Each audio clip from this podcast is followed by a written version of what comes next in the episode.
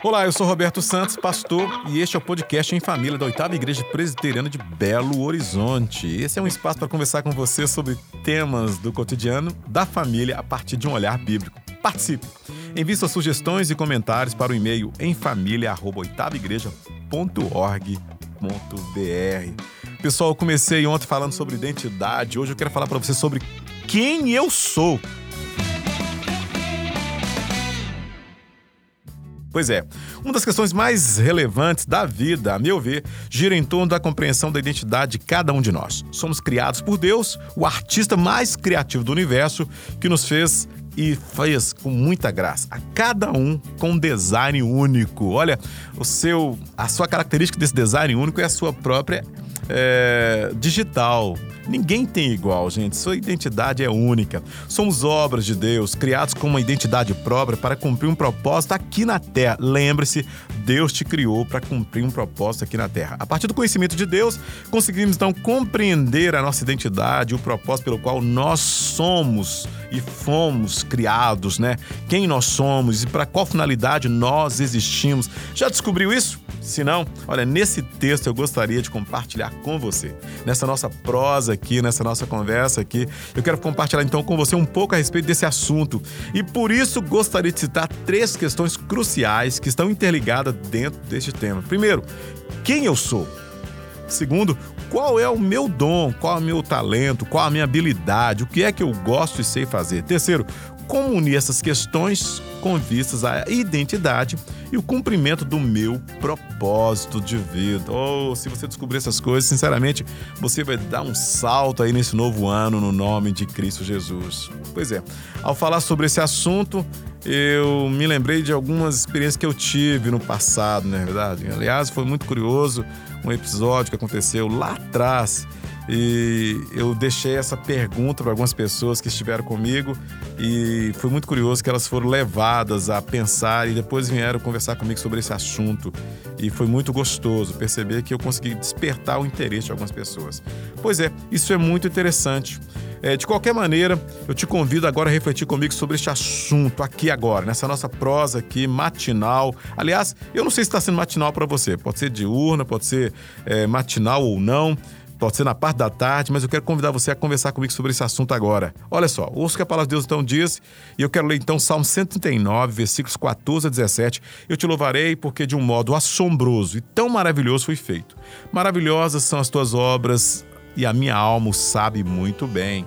Os meus ossos não te foram encobertos quando no oculto fui feito, e entretecido nas profundezas da terra. Os teus olhos viram meu corpo ainda informe. No teu livro todas essas coisas foram escritas, as quais em continuação foram formadas, quando nem ainda uma delas havia.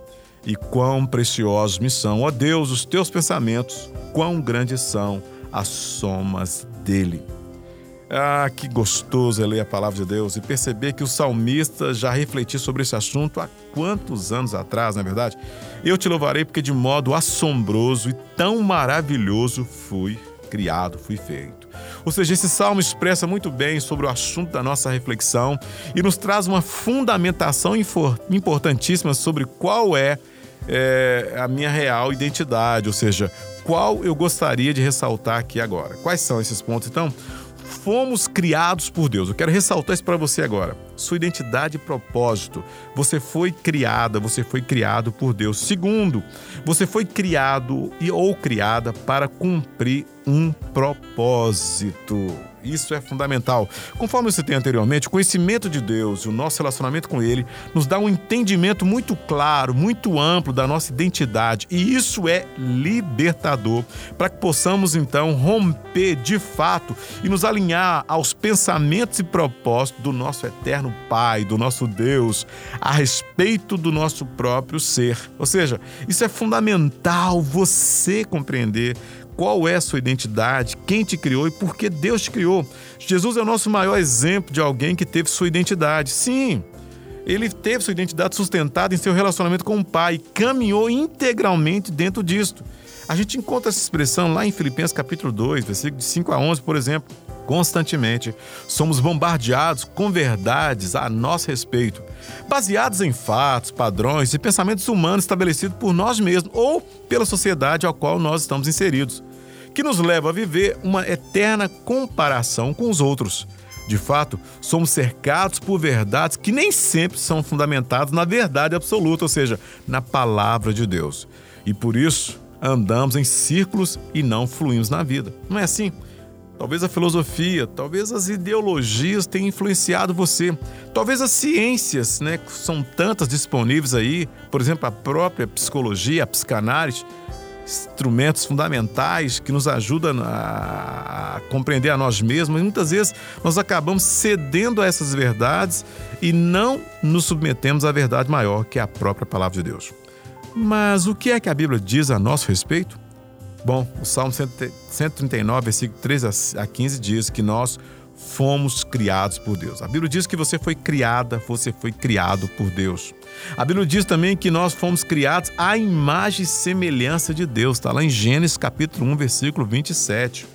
A Bíblia diz que nós somos nova criatura. Está lá em 2 Coríntios capítulo 5, versículo 17.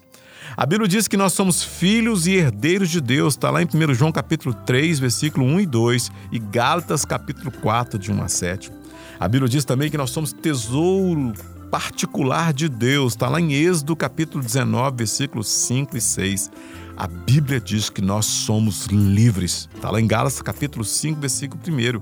A Bíblia diz que nós somos templo do Espírito Santo. Está lá em 1 Coríntios capítulo 6, versículo 19 a 20. A Bíblia diz também que você é amigo, amiga de Deus. Está lá em João 15, 15. A Bíblia diz que você é sacerdote real. Está lá em 1 Pedro, capítulo 2, versículos 5 a 9. 5 e 9. Certamente é libertador quando nos alinhamos com a palavra de Deus e entendemos quem nós somos em Cristo. Olha, você é uma nova criatura, você é filha, você é filho de Deus, você é amigo de Deus, você é sacerdócio real, você é nação santa, você é templo do Espírito Santo, você se encontra livre, tesouro particular de Deus, você é uma herdeira de Deus, você é nova criatura, você foi criado à imagem e semelhança de Deus. Isso é libertador, isso é gostoso saber. Eu espero ter contribuído com você nesse momento, mas pensando subjetivamente em você. Como é que você se vê? Como é que você se enxerga? Isso tem impactado a sua vida? Isso tem refletido nos seus relacionamentos? Como é que você se posiciona diante das pessoas quando você experimenta essa informação a respeito de você mesma, de você mesmo? Você consegue avaliar que isso poderia, perceber, aliás, que isso poderia te levar a uma nova atitude, a um novo patamar em relação a si próprio, em relação às pessoas? Você percebe que com essa informação que é libertadora, você pode galgar novas posições, talvez na sua empresa. Você pode melhorar seu relacionamento com seus pais, com seu parceiro. Você refletiu, e pode refletir, aliás, que isso pode também impactar suas reações frente às provocações das pessoas? Como as pessoas te tratam, como as pessoas se reportam a você, como as pessoas se dirigem a você? Saber quem você é, isso te leva também a ter uma reação até frente ao ataque do inimigo. Será que vale a pena a gente rebaixar tanto, já que nós somos filho do Criador do universo? Será que vale a pena você mendigar tanta atenção, tanto amor dessa pessoa a qual você convive, considerando que você é herdeiro de todas as coisas? Olha, se isso ainda está acontecendo, vale a pena você rever tudo quanto Deus disse a seu respeito. Vale a pena você até ouvir de novo o que eu acabei de falar. Porque uma vez que nós somos filhos de Deus, herdeiros de Deus, criados à imagem de Deus, livres, isso significa que nós somos uma pessoa diferente, pelo menos poderíamos e deveríamos ser. Mas às vezes é bem provável que você não experimentou essa novidade. É bem provável que se tornou apenas um discurso, uma verdade, mas não uma verdade para você. Olha, hoje você pode fazer com que essa verdade se torne a sua verdade. E você experimentar um novo patamar, um novo tempo na sua vida no nome de Cristo Jesus. Viva essa nova identidade, essa identidade que Deus te deu. Sabe por quê? Deus te formou com um propósito. Quem eu sou? Sou filho de Deus, criador do universo, e ele me criou para a glória dele. Segundo o Catecismo Maior da Igreja Presbiteriana do Brasil, Nós fomos criados para louvor e glória do Senhor. Deus te criou para o louvor da glória dele. Ou seja, Deus tem um propósito, Deus tem uma missão para você. Deus não te criou para ser apenas um crente, um crentinho, não. Deus te criou para ser um cidadão do céu aqui na terra, um crente, mas um crente que fala e diz e vive com orgulho o ser crente, o ser nova criatura. Gente, isso é libertador. O meu desejo é que Deus, de fato, gere isso em você de forma plena e que você experimente isso plenamente e que você viva isso plenamente e que as pessoas experimentem disso na sua vida plenamente no nome de Cristo Jesus. Isso é libertador. Olha, eu estou animado, eu estou empolgado quando eu falo sobre esse tema, porque isso de fato nos ajuda a experimentarmos aquilo tudo que Deus tem e pensa a nosso respeito. Só tem uma pergunta. Pois não. Quanto tempo mais ou menos a gente leva para formar a nossa identidade sem ser em Cristo? A gente nasce, aí tem as fases da criança lá. Quanto tempo isso leva mais ou menos? Bom, é, nós somos forjados na primeira infância e essa primeira infância ela vai de 0 a 6 anos. Tudo quanto nós nos tornamos hoje já foi colocado em nós na primeira infância. Isso depende de um contexto é, social, por exemplo, uma criança que ela é criada num grande, numa grande metrópole, ela tem a capacidade de, se esses pais são inseridos nessa metrópole, tem a capacidade de assimilar essa formação nesse período até um pouquinho antes. Já uma criança cujos pais estão desconectados da informação e elas estão nos, é, em lugares, nos rincões né, do nosso país, por exemplo, nos, nos no, no gueto, na mata, é, essa criança está ali, primeira infância para ela, mas ela continua absorvendo outras coisas.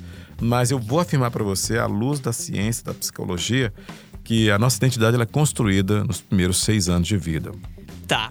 E aí a nossa identidade em Cristo, né? E aí, quanto tempo a gente leva para formar? Ela é formada porque aí, aí já, é, já, é, já tô emitindo até a minha opinião. A gente, quando a gente conhece, a gente descobre essa nova identidade, é, é um processo, né, pastor? Sim.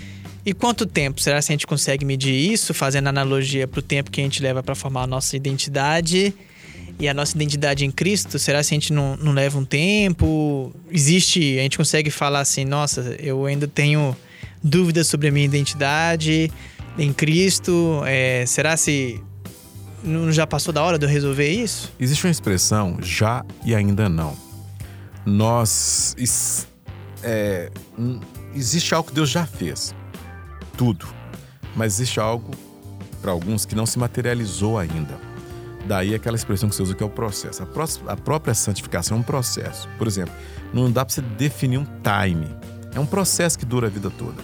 Mas a maturidade, a identidade, então, ela, ela, ela, ela, ela é lançada no cristão no ato da conversão.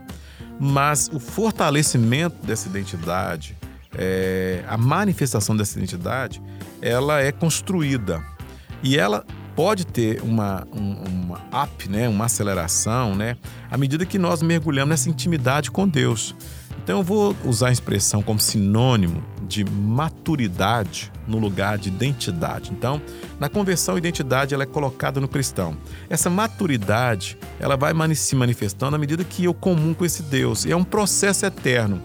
Mas não significa que eu vou ser maduro só lá na ponta. Eu posso ter alguns anos de conversão, algum tempo de conversão, e nesse tempo meu eu manifestar maturidade. Enquanto que eu vou que eu vá crescendo ainda mais e esse negócio vai se manifestando cada vez mais, fortalecendo cada vez mais. A identidade ela é lançada na conversão e é um processo onde ela vai se manifestando na vida do cristão. Bom, tá aí, você pode participar, como nós tivemos agora a participação do Pedro, se você quiser, você pode e deve participar através do e-mail emfamilia@oitavaigreja.org.br. Se você gostou desse podcast, compartilhe com seus amigos. Ele está disponível em todas as plataformas. Abraços e até o nosso próximo encontro, se Deus quiser. Esse podcast é uma realização da Oitava Igreja Presbiteriana de Belo Horizonte, sob a coordenação de Wellington Rodrigues, produção de Ana Carolina Vitorino, Arthur Muller, apresentação Roberto Santos, edição e finalização Pedro Henriques.